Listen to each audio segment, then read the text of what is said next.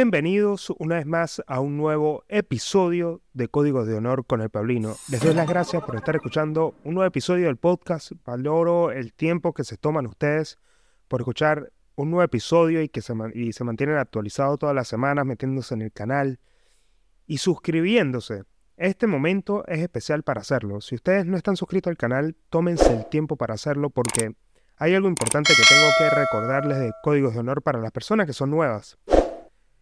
Ustedes siéntanse dignos de escuchar el podcast porque son personas que pueden entender la profundidad de las cosas que yo hablo acá. Este podcast no es para todo el mundo, claramente, es para las personas que solamente pueden entender lo que yo aquí explico.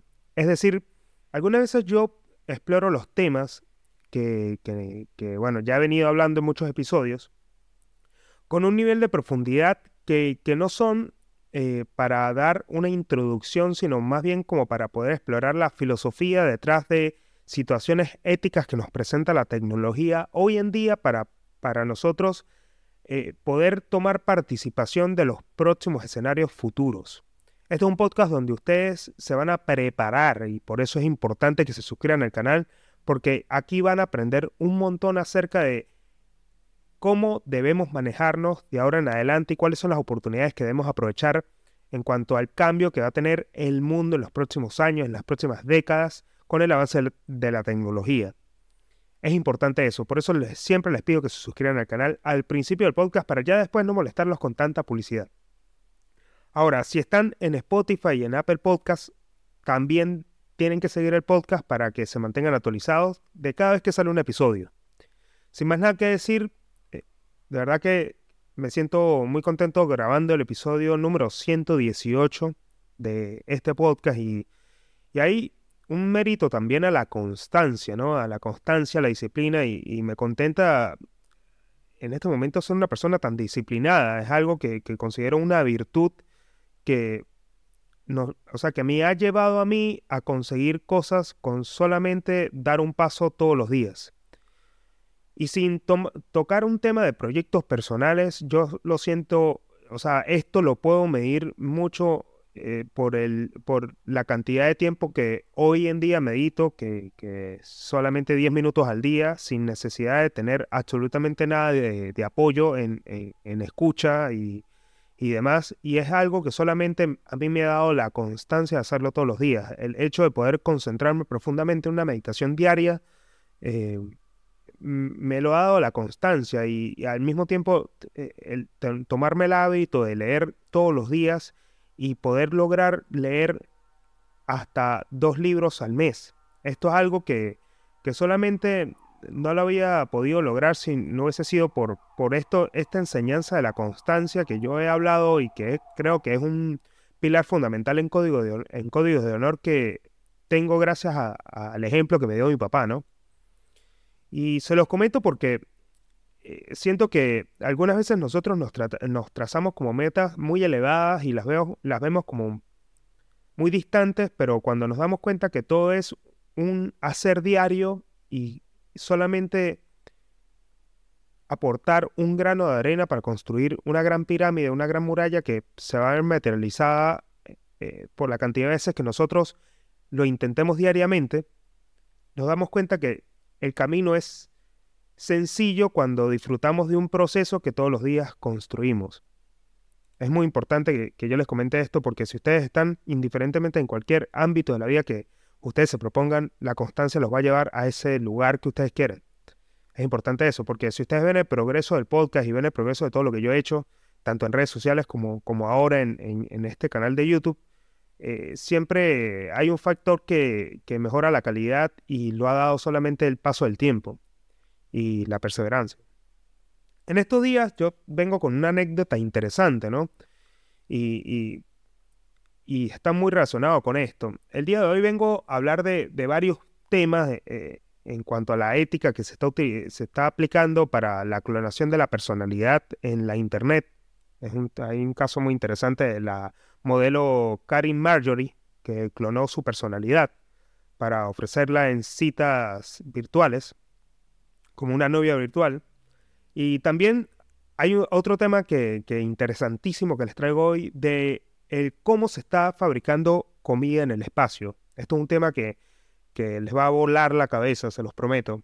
Pero antes de pasar a, estos dos puntos principales, yo eh, con mis amigos, por suerte, eh, vieron que cuando uno migra, para las personas que, que, bueno, hay personas que escuchan este podcast, amigos muy cercanos que son migrantes, que como yo han, les ha tocado salir de su zona de confort y construir amistades nuevas en otros países.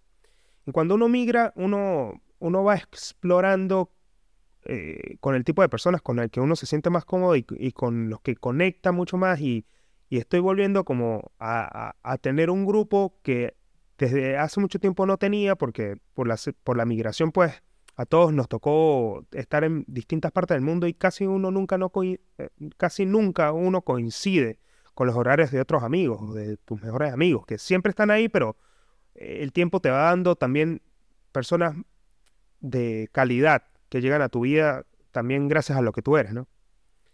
Y en una sesión, en, una, en un juego de póker que tuve en estos días, estamos tocando un tema interesante acerca de la ley de atracción, ¿no? Esta llamada ley de atracción que el positivismo tóxico utiliza para jalar clics en redes sociales, para aumentar los views, eh, haciéndote creer que todo lo que tú mentalices va a ser posible con solo mentalizarlo.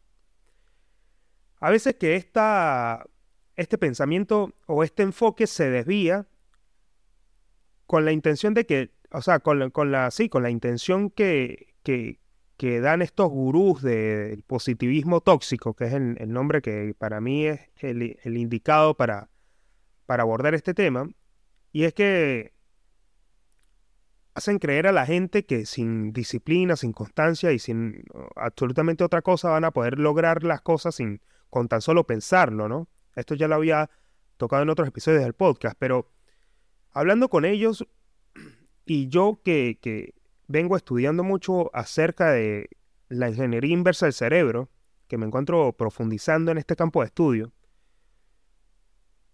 encontré algo que es clave y que me hizo tomar la decisión de entender y aplicar para mi vida la ley de atracción como algo fundamental para las próximas cosas que me proponga de acá en adelante. Y yo les comentaba, eh, o sea, mi, mi punto de vista del por qué la ley de atracción es real, por qué existe la ley de atracción y por qué es algo que se materializa, ¿no? Que si, que si bien la ley de atracción tiene la premisa de que todo parte de la mente, hay algo que es muy importante entender y es que en este estudio que yo vengo haciendo de la ingeniería inversa del cerebro, en el libro de la singularidad está cerca, que se los vuelvo a comentar por si no lo han leído, para que vayan a buscarlo y estemos en la sintonía correcta. Hay varios puntos acerca de ciertas, ciertos sectores del cerebro que se han venido estudiando para poder extraer estos sectores y replicarlos en un cerebro artificial. Y todo pasa por los cinco sentidos. Pero los cinco sentidos no existirían si no existiese la mente. El mundo circundante tampoco existiría si no existiese la mente, porque la mente lo es todo. Esto es una premisa. Nuestra mente interpreta el mundo que nosotros vemos allá afuera en base a nuestras emociones. Y para poder graficar esto mucho mejor, para poder entender de que la mente al mismo tiempo tiene un filtro que son es el componente emocional, que es lo que hace que nosotros interpretemos el mundo en base a lo que vemos, pero ese, ese, ese, ese punto de vista que nace de nosotros, al llegar a nuestra mente se vuelve una mezcla de emociones y sensaciones a la cual la mente le da un sentido para poder materializar lo que ve, para poder darle sentido a lo que ve. Pero ya entendiendo de que lo que está allá afuera también es una interpretación interna muy subjetiva de lo que nosotros creemos que vemos, nosotros le vamos dando matices a todo. Y la mente va moldeando el mundo en una mezcla de emociones que va creando todo. Pero acá la pregunta es, ¿qué fue primero? ¿El, huevo o la gallina? Esto es, eh, digamos, el debate filosófico en el que entran muchos científicos y muchos filósofos para poder entender cómo la mente interpreta el mundo y también para preguntarse si fue la mente primero que el mundo. Porque de no existir la mente, obviamente el mundo no existiría, pensando de que nosotros somos ese, ese centro matriz donde se crea todo. y esto es importante entenderlo porque la mente, de alguna forma, fíjense que en esto se ve mucho en, en Cosmos, y yo lo, ya lo he hablado anteriormente, pero para replicarlo un poco, cuando los científicos miran el, el universo a través de los telescopios, todo lo que pueden ver fuera de nuestro planeta, todos los colores de los planetas que se pueden ver a través de las fotografías espaciales que son tomadas por las sondas espaciales que van penetrando el espacio, está compuesto por los mismos elementos de la tabla periódica. Todo lo que se ve en colores son los elementos de la tabla periódica y por eso es para los científicos fácil poder traducir en colores cómo está compuesta la atmósfera de un planeta, por muy distante en el eh, que se encuentre. Y hay una serie increíble de, de Netflix que es Mundos Posibles. Esta serie te muestra cómo puede ser la vida en otros planetas en base a la composición atmosférica que han observado los científicos en su estudio. Y pueden determinar si estas bacterias que dieron vida, que ya había tocado en el episodio anterior del podcast, si no lo han escuchado, vayan a escucharlo para que puedan entender esto. Estas bacterias que dieron vida a la humanidad, si se encuentran en esta atmósfera, también pueden albergar vida. Y ellos eh, comienzan a hacer una proyección que se basa en cómo la vida se fue dando en este tipo de planetas. Y hay planetas increíbles. Esta es una, serie de ciencia ficción que a mí me, me gusta mucho porque nos hace pensar en cómo todo esto que ve la mente le da nos da a nosotros la posibilidad de crear a partir de allí, de a partir de la imaginación. Que también utilizando esta premisa es lo que nos da la posibilidad a nosotros de poder introducirnos en un mundo virtual, de poder introducirnos y crear cosas a través de lo que podemos ver infinitas. O sea, todo lo que nosotros podamos agregarle, o sea, agregarnos frente a nuestros ojos va a crear posibilidades infinitas de todo lo que nosotros podamos imaginar. Y por eso es que el cine es lo que es, por eso es que el arte es lo que es, por eso es que la música es lo que es, porque todo se interpreta a través de los sentidos en la mente. Y esto es importantísimo entenderlo porque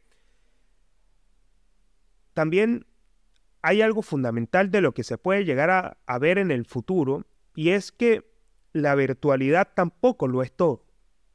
El hecho de penetrar y profundizar en campos de la virtualidad y cómo la virtualidad va a cambiar el mundo también nos hace pensar en que hay algo que la mente eh, solamente puede crear en base a la imaginación y es el bienestar físico.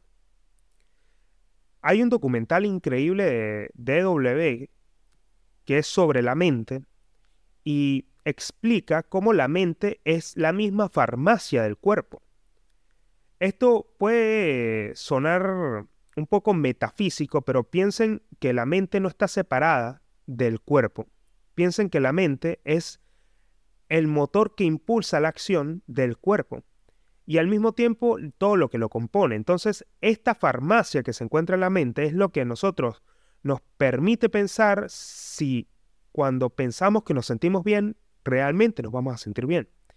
Y lo mismo el caso contrario, si nos sentimos mal, nos vamos a sentir mal. Entonces, la mente va creando subjetividades que interpreta el cuerpo para poder sentirse de determinada manera. Y esto es muy, o sea, en este momento siento que entender esto y traer esta información, divulgar más que, más que cualquier otra cosa, porque esto no lo digo yo, esto lo dice Raymond Corswell en base a muchos estudios, pero el hecho de que nosotros tengamos esta información es lo que ya nos permite entender cómo la mente funciona para nosotros comenzar a albergar en nuestra mente información que nos permita crear el futuro que queremos porque todo parte a, a través de la mente. Y hay varios puntos que a mí me volvieron mierda, me volaron la cabeza cuando los leí.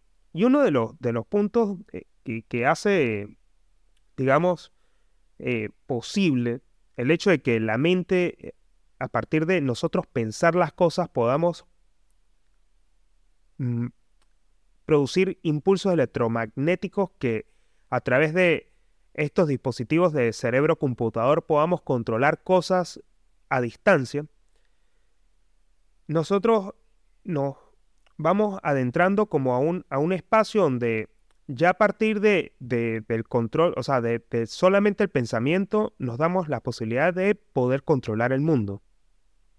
Y esto va a tener como mayor proyección de acá a unos años.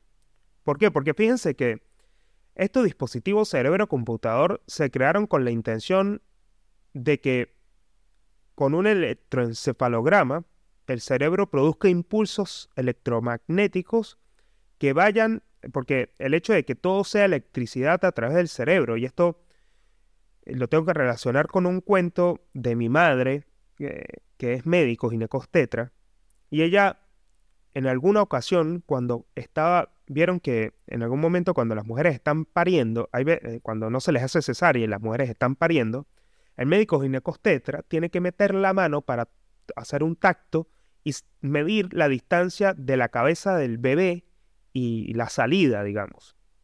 Entonces, en alguna ocasión ella metió la mano y le pegó un corrientazo. Ella, o sea, le impresionó esta situación y cuando lograron sacar al bebé, se dieron cuenta que el bebé recién nacido no tenía cráneo, tenía el cerebro expuesto, es decir, lo que cubría el cerebro era solamente la capa de la piel. O sea, nació con una malformación congénita que le hizo que una parte de su cerebro, digamos no todo, porque eh, de no haber tenido un, sostén de que sostuviera el cerebro no hubiese podido estar vivo, igual murió a las horas, pero cuando salió tenía, no tenía esta parte que recubría el lóbulo frontal o digamos la, parte de la frente y, digamos la, la mollera, como le dicen en Venezuela, que es esta parte del remolino y era solamente electricidad lo que se estaba moviendo ahí, en la cabeza, eh, o sea, en la cabeza del bebé. O sea, a mi mamá le impresionó esto. Entonces imagínense ustedes que en un recién nacido, esta potencia cerebral que nosotros tenemos como seres humanos, que es lo que nos ha permitido llegar hasta hoy, es lo que también me permite grabarles este podcast, sea todo también impulsado por este impulso electromagnético, este, este, este campo de electricidad que se, va moviendo. Entonces no puede resultar descabellado para nosotros pensar que a través de este, este, este factor de la electricidad, de, de, eh, de los campos electromagnéticos, nosotros podamos introducir chips en el cerebro que se muevan a través de impulsos para poder conectar ciertas regiones del cerebro, como pasa por lo menos con las personas discapacitadas.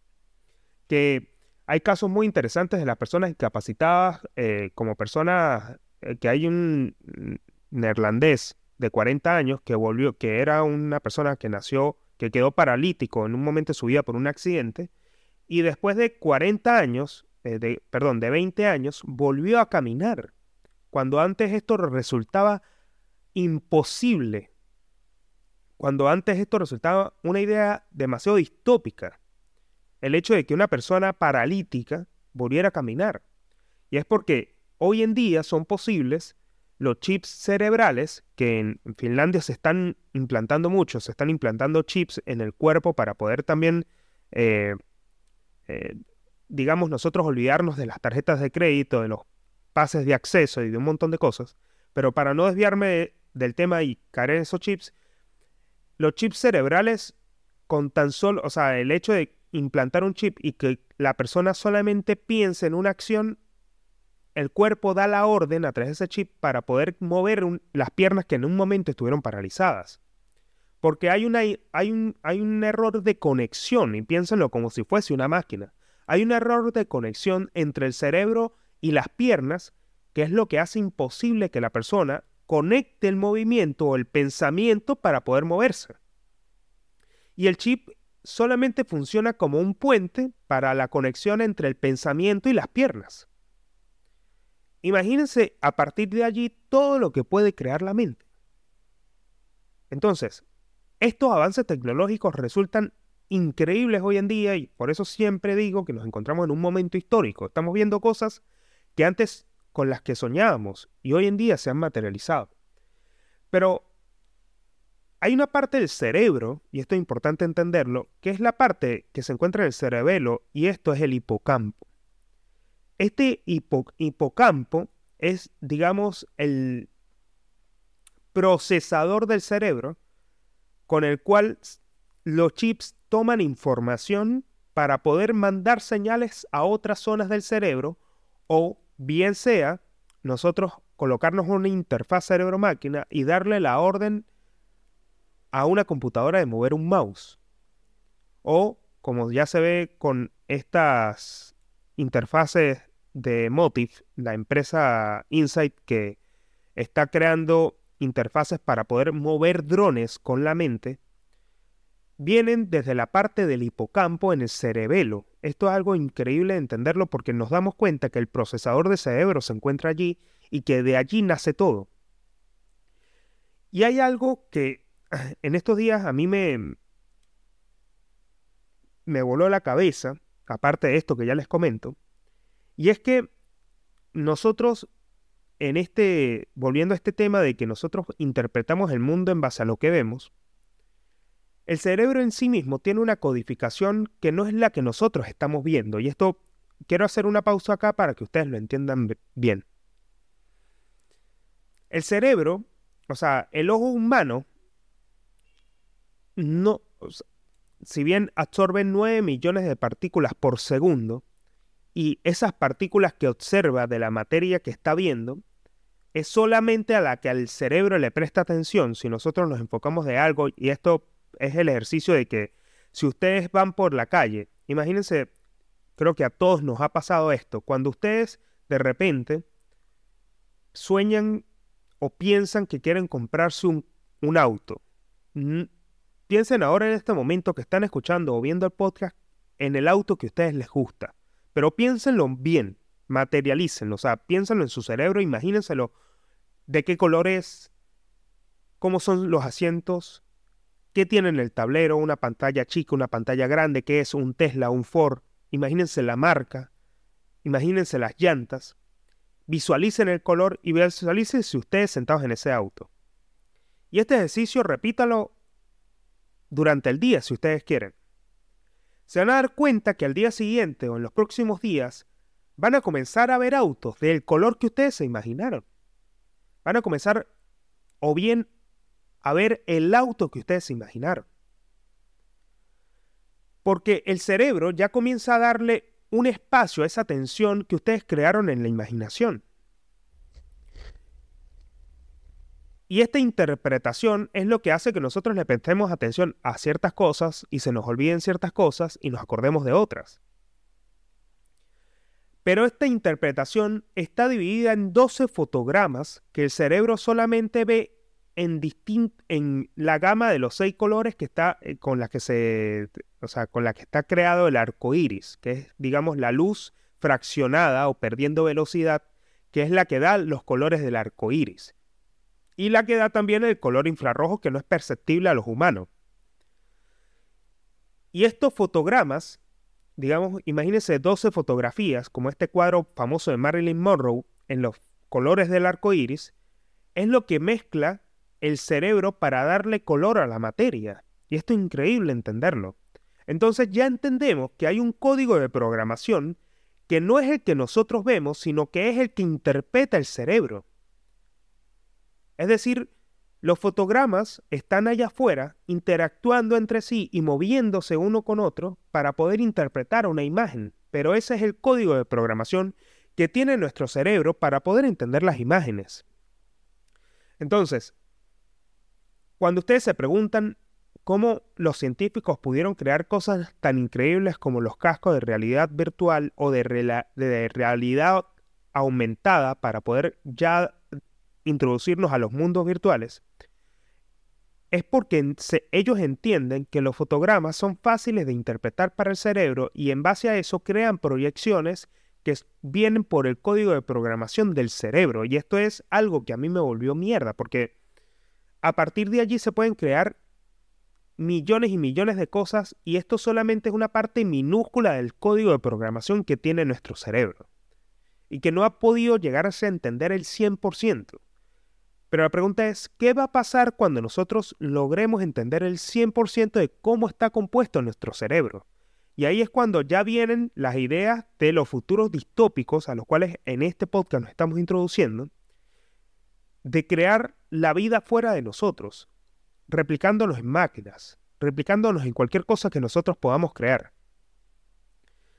Tanto así que, obviamente ya nosotros estamos entrando a, partes demasiado subjetivas, ¿no? Y, piensen ustedes con esto de que ya el hecho de, de, poder crear cosas nos lleva al caso de Karin Marjorie, que fue la modelo que ofreció una entrevista en el Washington Post,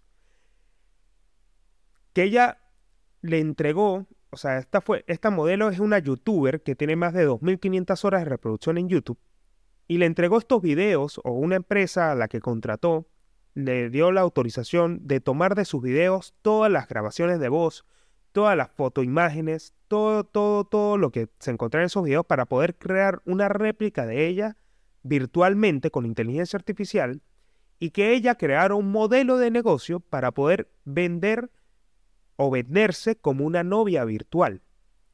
Su explicación es sencilla.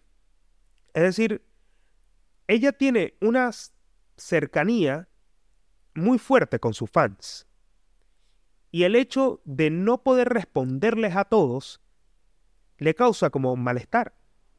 Entonces su idea, que para mí es una grandiosa idea, fue replicarse con una inteligencia artificial y ella cobrar un un dólar el minuto para que puedan hablarle. Para que pueda, para que puedan, cualquier persona que pueda pagar ese dólar por minuto para tener una novia virtual. Imagínense que este modelo disruptivo de negocio es el puntapié inicial para poder nosotros digitalizar nuestra personalidad. Y esto ya lo vengo yo trabajando con una inteligencia artificial que me permite a mí poder introducirle partes de mi voz, poder introducirles videos a esta inteligencia artificial para que aprenda cómo es mi personalidad. Y esto es el tema de clonarnos virtualmente. Y a partir de allí comenzar a jugar con la cantidad de negocios que se pueden crear con esto.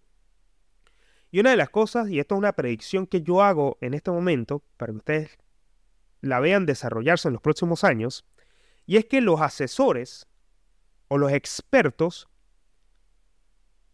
van a darle la, la, oportunidad al mundo de poder de que todos puedan interactuar con ellos. Es decir, imagínense poder interactuar con las personas que, que ustedes admiren en este momento.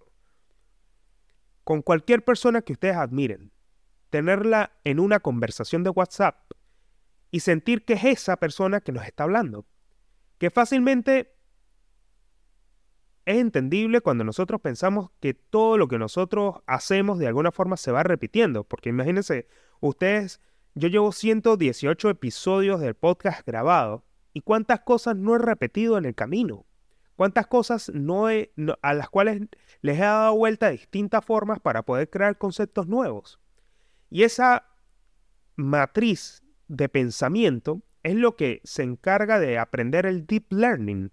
El deep learning se encarga de entender cómo se crean conceptos en base a cosas que ya se han dicho antes y cómo la personalidad del individuo se va desarrollando a partir de ahí. Entonces, es fácil replicarnos cuando tenemos mucho contenido subido en Internet. Y así pueden replicar casi cualquier cosa. Entonces, imagínense ustedes en los próximos años tener al experto, a la persona que ustedes más admiren, a la cual hace años hubiese posible hubiese sido imposible imaginar poder hablarle y tener una conversación con esa persona. Pero el caso de Karin Marjorie nos da el ejemplo de que nosotros vamos a poder hablar con cualquier persona que nosotros admiremos, sea famosa o no, o esté viva o esté muerta, porque su personalidad la vamos a poder extraer bien sea de libros o del contenido que ya haya subido en la internet. Así como se han creado canciones de cancerbero con inteligencia artificial. Entonces, entender cómo las réplicas de la personalidad van a comenzar a jugar un rol fundamental en el mundo del arte principalmente, en las asesorías, en la parte que el ser humano ponga la intención para poder reproducirlo, y es lo que va a cambiar radicalmente la asesoría en los próximos años. El hecho de que una persona pretenda crear servicios de asesoría, lo va a poder hacer grabando muchas horas de contenido y entrenando una inteligencia artificial para que ya después la inteligencia artificial cree el contenido por él y que pueda asesorar personas todas al mismo tiempo siempre y cuando éstas puedan pagarlo. Porque la omnipresencia virtual va a hacer que todos, y esto creo que en palabras de Yuval Noah Harari, nos da la posibilidad de jugar a ser dioses. Porque una de las características de Dios es la omnipresencia. Nosotros crecemos, yo que soy de una familia católica cristiana, crecemos con la idea del Dios omnipresente, es decir, Dios está en todos lados. Nuestra réplica de la personalidad en los mundos virtuales también va a estar en todos lados a nivel virtual y va a poder interactuar con todos al mismo tiempo virtualmente porque van a haber múltiples yo respondiendo distintas preguntas como sucede con esta modelo, que logró vender o venderse como novia, virtual cobrando un dólar por minuto. Y esto es increíble entenderlo. Increíble cómo esto también es un paso revolucionario, ¿no? Y esto es lo que, es lo que comenzamos a ver, que para mí son los usos geniales de la inteligencia artificial. O sea, crear este tipo de modelos de negocios o crear este tipo de, inventos, ¿no? O sea, no, no es el invento de la inteligencia artificial, sino la utilidad que este modelo le saca a la inteligencia artificial. Tomando el debate de si es ético o no, me parece que siendo ella la que autoriza que haya una novia virtual de ella, es totalmente válido siempre y cuando ella la autorice. Entonces, que sea ético o no, ya va a depender de la persona. Y esto, este, este momento también nos da a nosotros esa oportunidad de poder entender cómo los negocios se van transformando, cómo, cómo los negocios virtuales también pasan a ser o van absorbiendo este mundo análogo de, de las asesorías presenciales, ¿no? Porque ya por lo menos CNN y muchas otras fuentes de noticias vienen anunciando que se, y Bill Gates lo dijo también en una conferencia de que después de que lo que pasó con el COVID se van a venir muchas otras pandemias. Y la necesidad de poder adentrarnos al mundo virtual comienza a ser cada vez más grande porque si nos llegamos a paralizar como otra pandemia como la que sucedió, va a ser imperativo tener que conectarnos a través de un mundo virtual que sea mucho más desarrollado que el que hoy tenemos. Y a mí esto me parece increíble, por eso se los quería traer a este episodio del podcast. Y otro de los temas es que, para darle una segunda entrada a este podcast, que era un tema que, que les quería traer, es, que a mí me volvió la cabeza, es el hecho de cómo nosotros queremos transformar también al mismo tiempo este tema del mundo virtual, si bien queda para, para nosotros eh, poder crear un mundo paralelo, un mundo 2.0, eh, paralelo con el que vivimos acá en la Tierra, tenemos que también irnos un poco a qué es lo que está pasando en el espacio. ¿Qué es lo que, cuáles son los desafíos que nosotros nos van a llevar a poder colonizar otros planetas como la próxima misión que se tiene de colonizar Marte? Colonizar Marte es el próximo desafío de la humanidad, es el próximo reto que tiene la humanidad y creo que el, hecho de, colonizar otros planetas es como cuando eh, los primeros los, los primeros navegantes salieron de otros continentes para poder colonizar otras tierras, como se ve en vikingos, que los vikingos viajaron por muchos lugares para poder conquistarlos, lo mismo, lo mismo nosotros tenemos, o esa necesidad siempre está presente en, en el ser humano, y es el hecho de aventurarse a nuevos mundos. Y colonizar Marte, si bien representa un gran desafío, hoy en día se está viendo afectado por el hecho de cómo se produce la comida en el espacio. Y si bien nosotros acá en la Tierra tenemos el problema de el efecto invernadero que produce también la industria de la carne, que es un, un tema que ya vengo hablando ya hace varios episodios, en el espacio es muy difícil producir comida por el hecho de que la Estación Internacional Espacial anunciara de que la comida que se hace en el espacio solamente tiene una vida útil de un año y medio. O sea, un año, en un año y medio la comida ya se vuelve mierda. O sea, todos los invernaderos, todo este, todo este, todos estos lugares donde se produce comida, donde se cultiva la comida, donde se cultivan las hortalizas, las verduras y demás. Y, y bueno, también la proteína que se utiliza para crear proteína similar a la carne, tiene una vida útil de un año y medio. Entonces, ¿Qué fue lo que hizo la NASA para poder solucionar este problema? Para poder pensar en cómo nosotros tenemos que cambiar la industria alimenticia, que eso también va a tener un impacto y ya está, teniendo un impacto en la Tierra cuando vemos que la comida está hecha comenzando a hacer con impresoras 3D. El hecho de quitar del medio toda esta industria que va matando y, contaminando el planeta nos da la posibilidad de cambiar radicalmente la forma en cómo consumimos los, alimentos y cómo se va a ver afectado muchas industrias en base a esto, ¿no? Pero en el espacio, la NASA anunció un plan que este plan tiene nombre de tren de TikTok y es el Deep Space Food Challenge. Este plan tiene la intención y tuvo la intención de un concurso donde participaron 200 empresas, de las cuales quedaron 5 finalistas, y una de estas de estos 5 finalistas logró hacer comida del aire. Comida del aire, óigase bien. A ver, no es que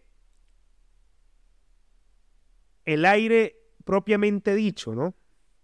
Sino que se dieron cuenta que en un espacio reducido como puede llegar a ser un transbordador espacial, el dióxido de carbono que producían los tripulantes, los astronautas, podía utilizarse para producir alcohol. Es decir, mezclaban dióxido de carbono, lo combinaban con agua y electricidad y a partir de ahí hacían alcohol para poder alimentar eh, levadura y de ahí producir proteína. Proteína que es similar a la proteína de carne vegana. Al mismo tiempo se crearon, o sea, otra de las empresas que también fue una de, de, de las empresas que vi que me llamó mucho la atención y fue una empresa que logró hacer una impresora 3D de vegetales, de plantas, perdón, de plantas, una impresora que creaba plantas a través de hongos y era una impresora del tamaño de un CPU. Imagínense un CPU de hoy que podía crear plantas a, través, a partir de hongos y que estos hongos también al mismo tiempo fuesen comestibles. Esto fue lo que dio la oportunidad a la NASA de poder entender cómo la industria alimenticia espacial va a ser viable para poder llevar a, la siguiente tripulación que pretende colonizar Marte de que sea posible. Y fue, un, fue una noticia que leí que a mí me encantó porque el tema de la comida espacial uno nunca lo piensa. O sea, pensar en la comida espacial es algo para nosotros descabellado teniendo tantos problemas acá en la Tierra. Pero ya el hecho de que existan, o sea, que existan estas posibilidades de crear comida del aire, que fue una de las cosas que me volvió loco, y que esto también diera la oportunidad de, que diera un batido de proteínas tan proteico como la carne. Es algo que, imagínense ustedes que esto es la etapa inicial de muchas otras cosas que nosotros ya venimos viendo en estos episodios del podcast, pero esto es solamente la etapa inicial de todo lo que se puede crear a partir de ahí. Si lograron hacer esto con el aire, ¿qué no se puede hacer para las próximas etapas de, este, de, este, de esta industria alimenticia espacial? Para mí resulta increíble pensarlo. Y es lo que también va a llevar a la humanidad a poder concretar esos objetivos que tiene de colonizar el universo. Hay muchos libros de ciencia ficción y hay un departamento especial en la Corte Suprema de Alemania que se encarga en, pensar a través de un filósofo que en este momento no recuerdo el nombre, prometo traérselos para el próximo episodio, que tiene un departamento especial de cómo la inteligencia artificial va a dominar el universo. Gracias a que todo esto de los implantes cerebro-computador y de que nosotros podamos controlar las cosas a distancia va a ser posible que nosotros sin necesidad de llegar al planeta lo podamos comenzar a preparar para nosotros tener una llegada mucho más suave. Y también el desafío está en llevarnos a nosotros físicamente con la oportunidad de crear comida del aire. Esto es un tema que quería traerles porque no voy a dejar la oportunidad de darles a ustedes información que a ustedes les ayude a entender la profundidad de las cosas que está creando la humanidad y de cómo ustedes pueden ver oportunidades y al mismo tiempo prepararse para un mundo que puede llegar a ser más volátil y disruptivo. Con eso me despido en este episodio número 118 del podcast. No me queda más nada que pedirles que en este momento ustedes se detengan, deténganse y dejen de hacer lo que están haciendo para tomarse un minuto y suscribirse al canal. Asimismo, si se encuentran en Spotify, Spotify y Apple Podcasts y en las demás aplicaciones en las que está Códigos de Honor, síganlo para que se mantengan actualizados. No me queda más nada que decir, nos vemos en un próximo episodio de Códigos de Honor. Os quiero, Dios.